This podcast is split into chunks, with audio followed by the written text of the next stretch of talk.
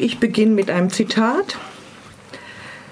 Der staunenswürdige Jaime Bunda. Jaime Bunda saß in dem weitläufigen Büro, das den Geheimpolizisten vorbehalten war. Es gab darin drei Schreibtische, an denen etliche andere Ermittler gegen die vorsintflutlichen Computer ankämpften. An die Wand gelehnt standen zudem mehrere Stühle. Auf einem davon, dem hintersten, ließ Scheim sein ausladendes, im Verhältnis zum Körper übertrieben groß geratenes Hinterteil nieder. Das Erkennungszeichen, das ihm zu seinem Namen verholfen hatte. Sein echter war lang und vereinte die Nachnamen zweier illustrer Familien der Gesellschaft von Luanda. Es war beim Sportunterricht gewesen, genauer gesagt in einer Volleyballstunde, als der Spitzname aufgekommen war.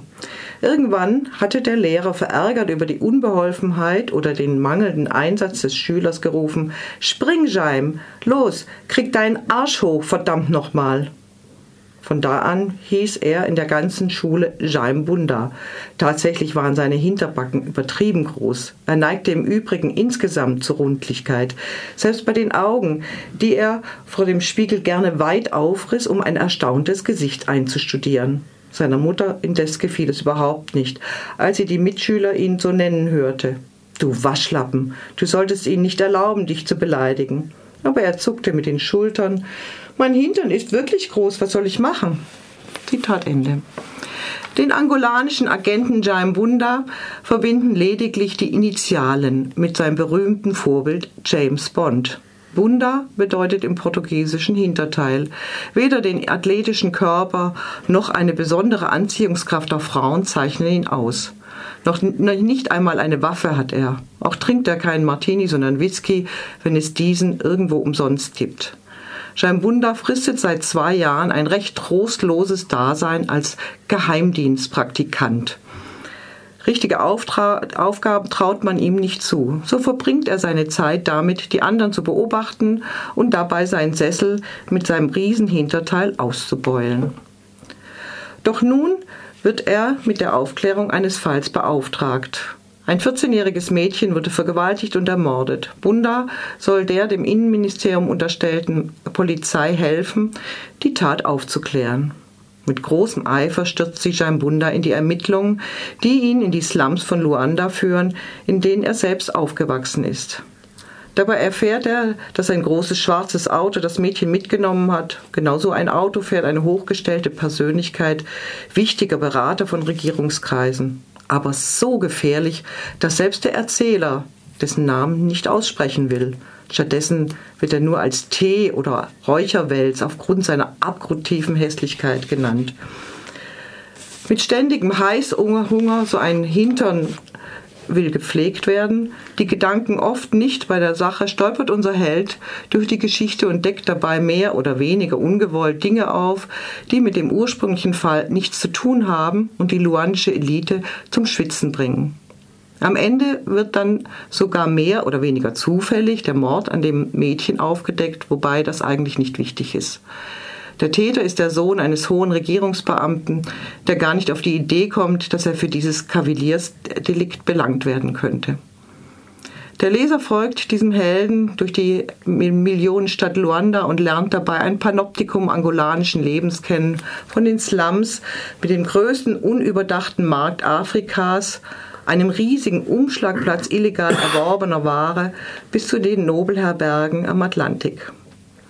Die Geschichte wird von vier Erzählern geschildert. Diese Erzähler werden von einem übergeordneten Erzähler jeweils äh, ein- bzw. abberufen. Zu Beginn und am Ende der einzelnen Kapitel kommentieren diese Erzähler die Geschichte ironisch. Lediglich bei einem Erzählerwechsel findet tatsächlich auch ein Perspektivenwechsel statt. Dem Autor Pepe Tela geht es nicht darum, eine schlüssige oder gar spannende Agentenstory zu schreiben. Hinter dem Pseudonym verbirgt sich der 1941 geborene weiße Angolaner Arthur Mauricio Carlos Pestano dos Santos, seines Zeichens Professor für Soziologie. Nach der Unabhängigkeit 1975 saß er sechs Jahre lang als Vizeminister für Bildung in der Regierung. Das Krimi-Genre dient dem Autor lediglich als Vorwand, um eine angolanische Gesellschaft zu analysieren, die durch und durch korrupt ist. Wichtige Positionen erlangt man nur durch verwandtschaftliche Beziehungen. Die Staatsbürokratie durchdringt sämtliche Bereiche der Gesellschaft. Jeder versucht, den anderen übers Ohr zu hauen. Hier nochmal ein Zitat. Für jede geschaffene Behörde gab es eine andere, die diese kontrollierte, und noch eine weitere, um diese zu überwachen. Eine zur Perfektion gediehene Verdächtigungsparanoia. War das allein die Idee des Chefs vom Bunker? Bunker ist die Geheimdienstzentrale. Wenn alles so bunkerisiert ist, wer trifft dann am Ende die Entscheidung? Eine mephistophelische Frage, die ihn unbewusst in die Häresie vortrug. In eine völlig ungewohnte Anwandlung von Verwegenheit dachte Kinanga, dass der Chef vom Bunker ein unverschämtes Arschgesicht, Arschgesicht war, wenn er überhaupt ein Gesicht hatte und gleichzeitig eine elende Jammergestalt. Sofort hielt er sich mit beiden Händen den Mund zu, als ob die blasphemischen Worte ihm durch die geschlossenen Lippen hätten entwischen können. Zitat Ende.